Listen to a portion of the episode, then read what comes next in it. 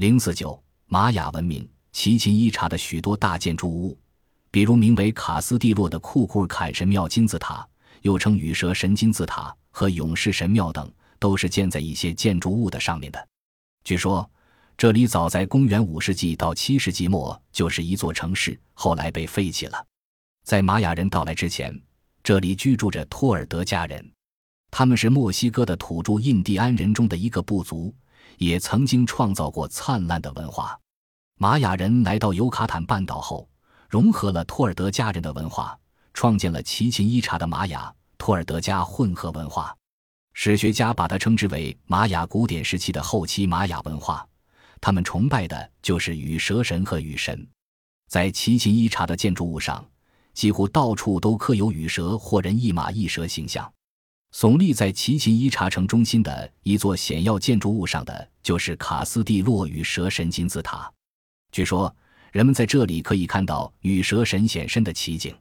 金字塔上雕有一个与蛇神头像，而蛇身则隐在金字塔的阶梯断面内。在春分、秋分之日，夕阳西下之时，从某个特定的角度望去。就会看到夕阳的余晖正好射在与蛇神的头后，形成波浪形的长条，犹如徐徐游动的蛇身。所以，奇琴伊察也就被史学家称为羽蛇城。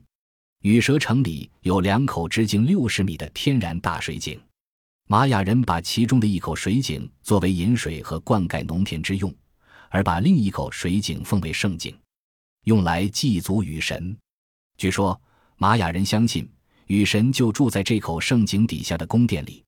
这口圣井位于羽蛇神金字塔北面三百米的地方。在这口圣井东面有勇士神庙、鱼柱广场、商场、游乐球场和蒸汽浴室。圣井西面有一座巨大的祭坛，祭坛前是一块长一百八十米、宽七十五米的球场。球场的南北两侧是两座宫殿型建筑物，究竟是神庙还是王宫？目前尚不清楚，再往北就是闻名遐迩的沃塔天文观察台。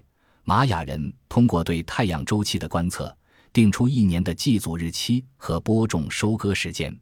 在勇士神庙和圣井之间，有一条宽四十五米、长四百米的石子马路。在南北近四千米的羽蛇城里，神庙、宫殿、街道、祭坛、广场等建筑井井有条，这表明。当时的玛雅人有着良好的社会组织。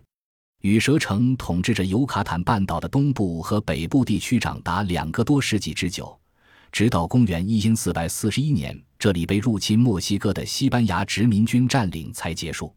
从那以后，羽蛇城便日渐萧条，最后终于被荒野丛林所吞没。四百多年后的一八八五年，有一位美国人爱德华·赫伯特·汤普森来到了墨西哥。就任美国驻尤卡坦半岛的领事，汤普森对玛雅人的风俗习惯和文化艺术深感兴趣，而且颇有研究，是一位知识渊博的玛雅专家。汤普森相信这样的传说：当年尤卡坦半岛上的玛雅人，每逢遇到干旱，就以为是雨神生气了，为了安抚雨神，就要选送一名美丽的姑娘投入圣井，去当雨中的新娘子。以少女的魅力去平息盛怒的雨神，所以每到祭奠雨神那一天，玛雅人就会从各处聚集到雨蛇城来为新娘子送行。年复一年，雨神的要求永无止境，不知有多少纯洁的玛雅姑娘惨遭不幸，也不知有多少金银珠宝落到圣境之地。有一位名叫布拉塞尔德布尔布尔的牧师，曾经根据当时的传说写过一本书，叫。尤卡坦半岛记事，他在这本书里说：“如果说这个地方有什么黄金和珠宝的话，无疑这些都埋藏在这口圣井之中。”玛雅文明汤普森除发掘了闻名天下的圣井之外，还发现了神秘的金字塔陵寝——伟大的祭司之墓。一天，汤普森在考察奇琴伊察的一座金字塔形神庙时，发现神庙顶部有一座圣殿。他觉得圣殿正中央有一块石板非常特别，就敲开石板，发现下面居然有一条四米多长的大蛇。汤普森打死了大蛇，发现大蛇下面还有两具被咬死的人尸残骸。骨骸下面的地板中间又有一块大石板。他敲开石板，发现底下又是一间石室。就这样，他一连敲开长五块石板，最后看到有一条阶梯，一直通到另一间石屋。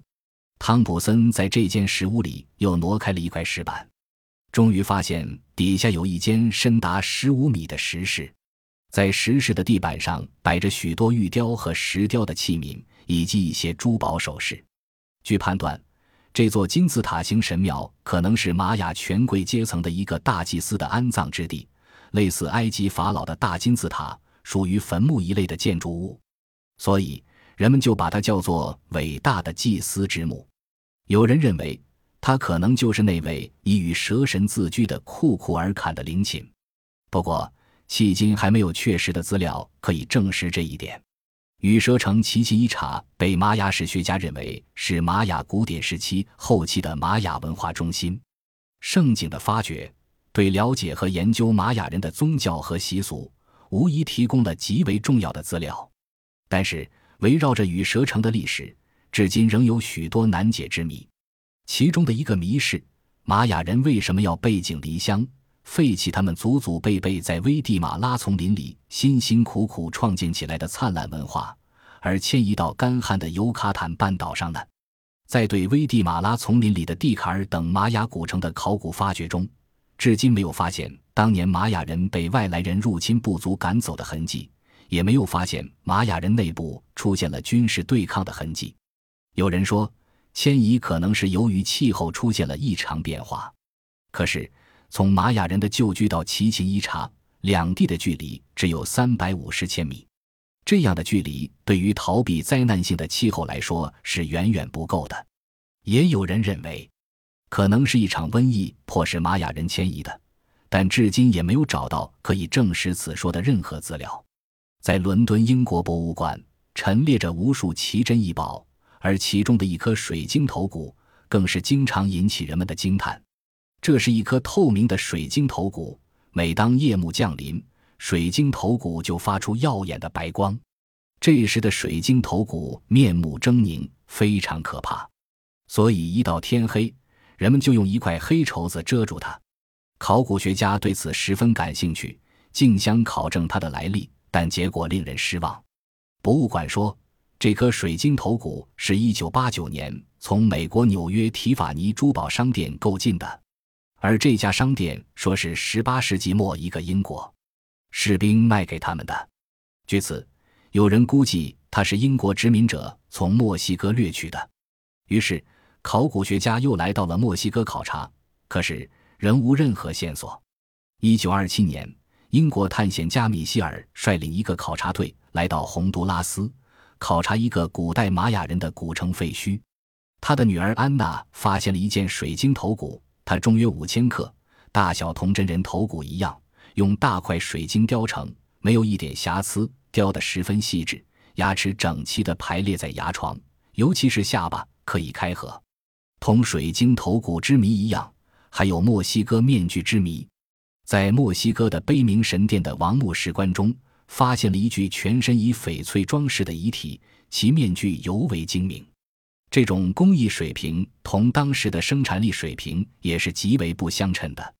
据考古学家鉴定，出土前这个水晶头骨至少在地下埋藏了三千六百年。古代的巴比伦和埃及在公元前一千年就有了玻璃工艺技术，但他们的玻璃制品实物都比较粗糙。玛雅人的水晶制作和雕刻技术怎么会这样高超？这实在让人惊叹和不解。这件珍品到底是谁制作的？来自何方？法国人类博物馆收藏了第三颗水晶头骨。法国考古学家向人们介绍说，这颗水晶头骨经过鉴定，被认为是十四或十五世纪墨西哥阿兹台克人、印第安人的遗肢制作的。估计它是一个祭司权杖上的装饰。他们很早就知道怎样炼铜了，因为在这颗水晶头骨附近。还发现了很多精致的小型铜工具，看来水晶头骨是阿斯泰克人用铜制工具雕刻的。英国的几位考古学家对这一解释抱怀疑态度。拉丁美洲的印第安人在二十世纪四十年代还在密林中过原始生活，难道墨西哥的印第安人能在十四或十五世纪冶炼出铜吗？学过矿物学的人都知道，水晶、石英硬度为了，黄铜硬度为三，铜制工具的硬度也只有五至六，怎么能够设想用软的铜去雕刻硬的水晶呢？因此，水晶头骨到底是什么人做的，仍然是个谜。我们不妨先把水晶头骨的来历放在一边，而去研究一下它有什么用途。这样一来，又会发现它新的奇妙之处。德国著名心理学家和医生希特博士认为，水晶头骨是在替病人进行手术时起催眠作用的。